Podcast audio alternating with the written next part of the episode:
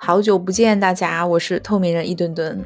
那来，我们今天说一说职场吐槽啊，就是你听过工作中哪些奇葩的话，或者是有什么行为让你觉得自己被冒犯到了呢？嗯，先说一个最最最最最基础的的第一条，就是说，哦，同事故意的疏远你，呃，或者比如就比如说，明显感觉到他是故意的不理你。那比如说明明你就是坐在他旁边。那人家就是说话做事要背对着你，那工作也会用手肘撑住挡住的那种，然后宁可去和很远的同事交流，但是也不会和你交流啊。说起话的时候，椅子背都是转背对着你的，那就明显呐感觉你可能啊，稍微惹到他了，或者就是不知道什么原因，但他就是不太喜欢你。哦，就有点微妙了。那如果不巧的是，这个人如果是你的领导的话，那可能就不太好相处了呢。啊，这是第一条。那同事之间呢，故意的没有带你，或者是呃有事情没有知会你，或者不跟你说话。那还有第二条，第二条是一句话呀，这是我自己个人的经历，就是本周五有一条领导的奇葩语录，叫做“我是信任你才把”。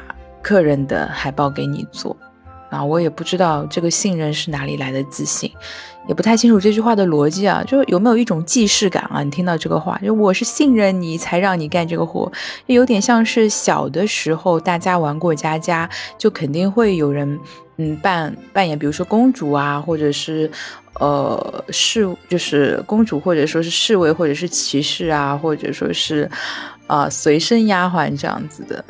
就会有人会对其他的小朋友就是说，哎，我是喜欢你才让你来扮演这个服侍我的角色，不是很清楚是有多么封建和高傲的想法才说得出这样的话，叫我是信任你才把客人的海报给你做，因为我也不是公司的平面设计啊，就是临时的活，五六七次拿你就是给你做，又不算你的绩效，也拿不到一分钱。然后关键呢是客人已经提供了自己的海报了，是客人觉得 OK 的海报哦，但是领导自己觉得不好看，那想要自己帮客人做一版啊，让客人去同意使用。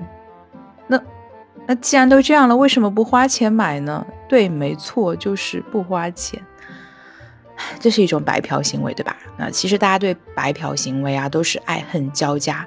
怎么个爱恨交加呢？就是当自己白嫖的时候，觉得很快乐，比如说吃免费的午餐就觉得很快乐，啊，喝下午茶觉得很快乐，呃，被请客觉得很快乐。但是当是要自己付费的话，就觉得哇，好贵啊，就不值。就我能不能嗯缺斤少两呢？我能不能稍微计较一下？我能不能说个人情？就我能不能白嫖呢？我个人感觉会有这样的一种态度，就是说，当大家是同样处于弱势的一方去白嫖的话，就很容易被理解。比如说，呃，我去外面消费，我白嫖了赠品，或者说呢，我去参加活动，我去领了什么免费的礼物啊，我会领了免费的周边，这样说出口，大家只会一笑而过，因为谁都做过吧。那比如说，我再说一个，有两年前，嗯。有好好一段时间哦，我路过某个柜台，都会去薅人家的护手霜拿来涂，就像是放在自己办公 桌上一样，就路过一定会薅啊！我不知道当时怎么想啊，就觉得自己会占到便宜了，大概是这样一种心态吧。或者有的时候哦，去别人家蹭个饭啊，去邻居家蹭个饭，嗯，剥削了人家一点不要的小物件，然后顺便带走两个面包，这种就是很贫瘠的。然后很生活化的东西说出口可能稍微有点难为情，但是大家就是会容易被理解嘛，一笑而过了，因为有来有往嘛。那如果说是我自己花钱去买别人的劳动的话，就不会这样，就是实打实的支付现金。那有的时候如果说别人特别辛苦的话，可能还会主动给一丢丢小费啊，或者就是再请喝饮料啊之类的。嗯，因为说起来大家。都是上班，都打工，都不容易嘛。可能希望大家做事呢可以开心一点。但是你说，如果和这个立场相反啊，你说当高阶的人对低阶的人是有白嫖的话，或者是有白嫖的倾向，就会让人整个体验感就觉得恶心，就有点像怎么说，老板给你画饼啊，或者说口头给你空头支票啊。或者就是完全不重视你的劳动，就当就好像是自己已经施舍过了一样，就这种真的会让人感觉很冒犯。当然不是说所有的承诺都是空头支票啊，但主要是因为目前的形势就是这样嘛，没有落在纸面的东西。往往最后证明就是空话，或者当初是虚张声势，因为人家不靠虚张声势，人家也做不了老板啊，对吧？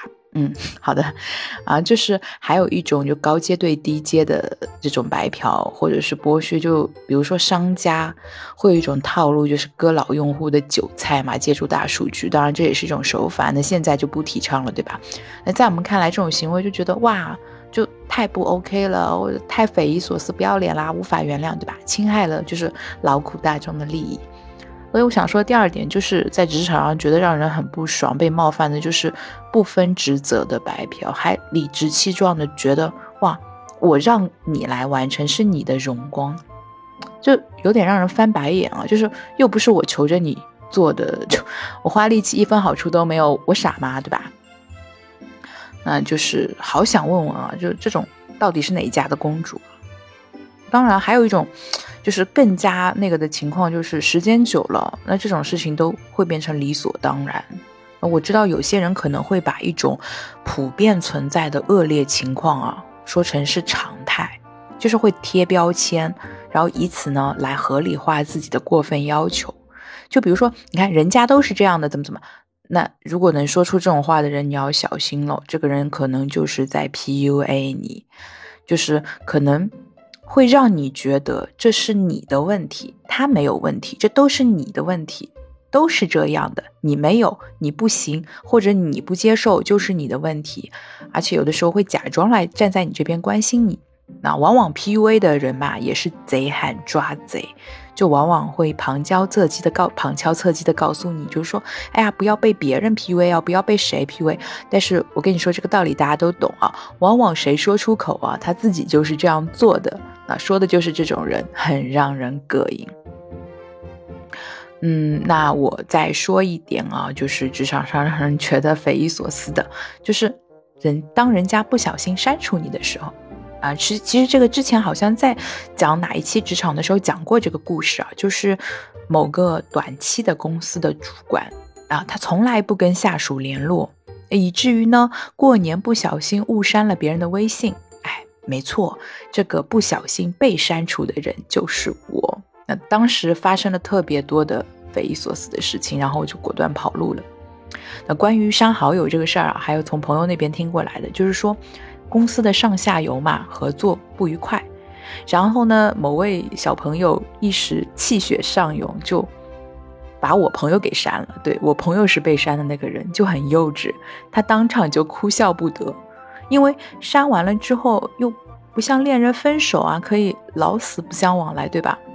该做的工作还得做呀，然后局面呢也不会缓和，反而会变得更尴尬，因为你可能一开始只是合作不愉快嘛。但是你删了别人之后，就会变得又不愉快又尴尬，而且还会社死，因为为了完成工作，最后肯定还得加回来。那这种行为，与其说是感觉冒犯嘛，被删感觉冒犯，还不如说是很无语。那最后发生了什么就不记得了，可能双方就只好哈哈大笑吧。对，大笑可以缓解任何尴尬和社死。那再来说下一点啊，就是说，嗯。言语间呢出现那种可能会否认人格的词语，比如说被被说土，被说 low，呃，被说没品位，呃，就被说档次很低，就会感觉有点冒犯。我感觉应该不是玻璃心吧，是这种词汇说出口真的会冒犯到。我一直以为啊。这种话呢，都是适合背地里，就不能当人家面说你怎么怎么很土啊，很 low，对吧？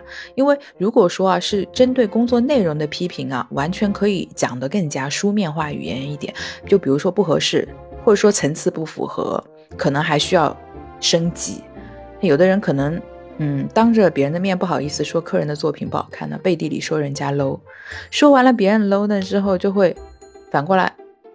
还会说你你就是说完了，别人还会说自己人，比如说图片什么的做的很丑，配色的什么的不好看，很低端，嗯，所以就是结合第一点了，呃，结合第二点啊，就是说，我就说有的事情吧，你就是白给别人打工，打完了工呢，不记得别人好，别人说你 low，说你土，对吧？就是是耍我吗？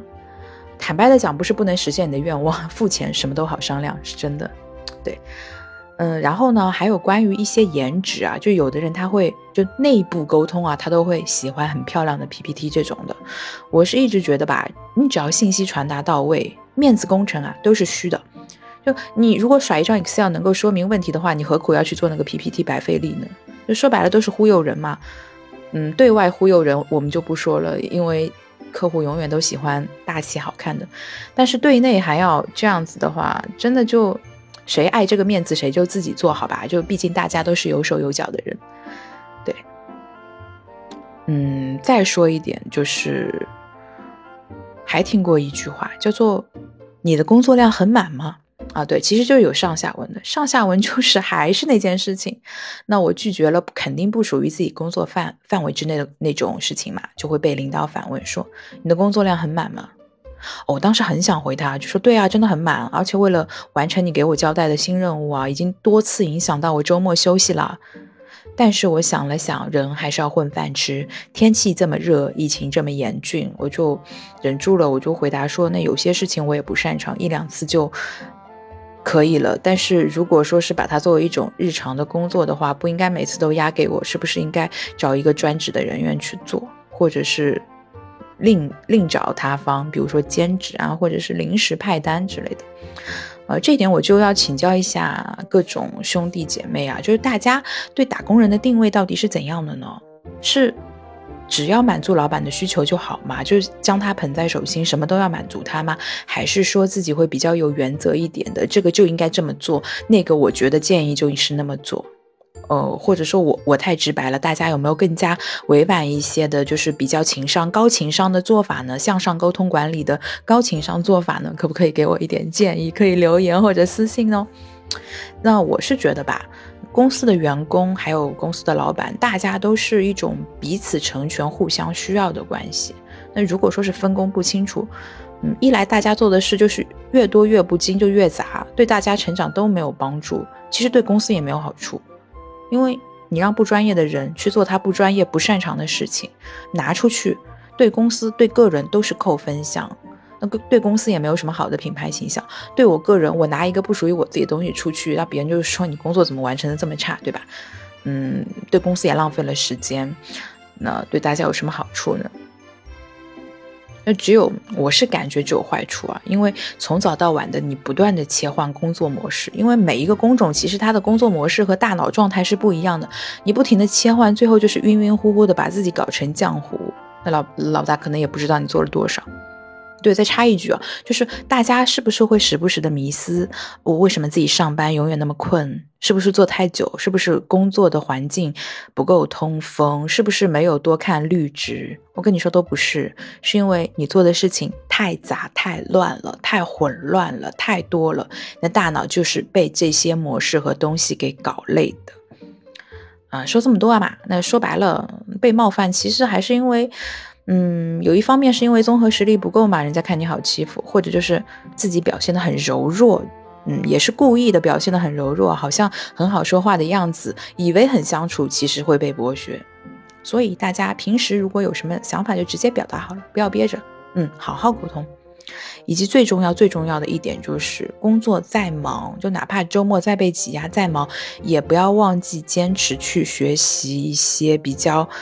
先进的知识和内容，就提升自己的技能啊，当然肯定是和你的工作相关联的技能了，和那种岗位不相关的杂七杂八的事情呢，不要多操心，不要为了不必要的事情去学一些没用的东西，宁可花钱去解决杂事，是真的。总之还是让自己强大起来，那这样风吹雨打都不怕。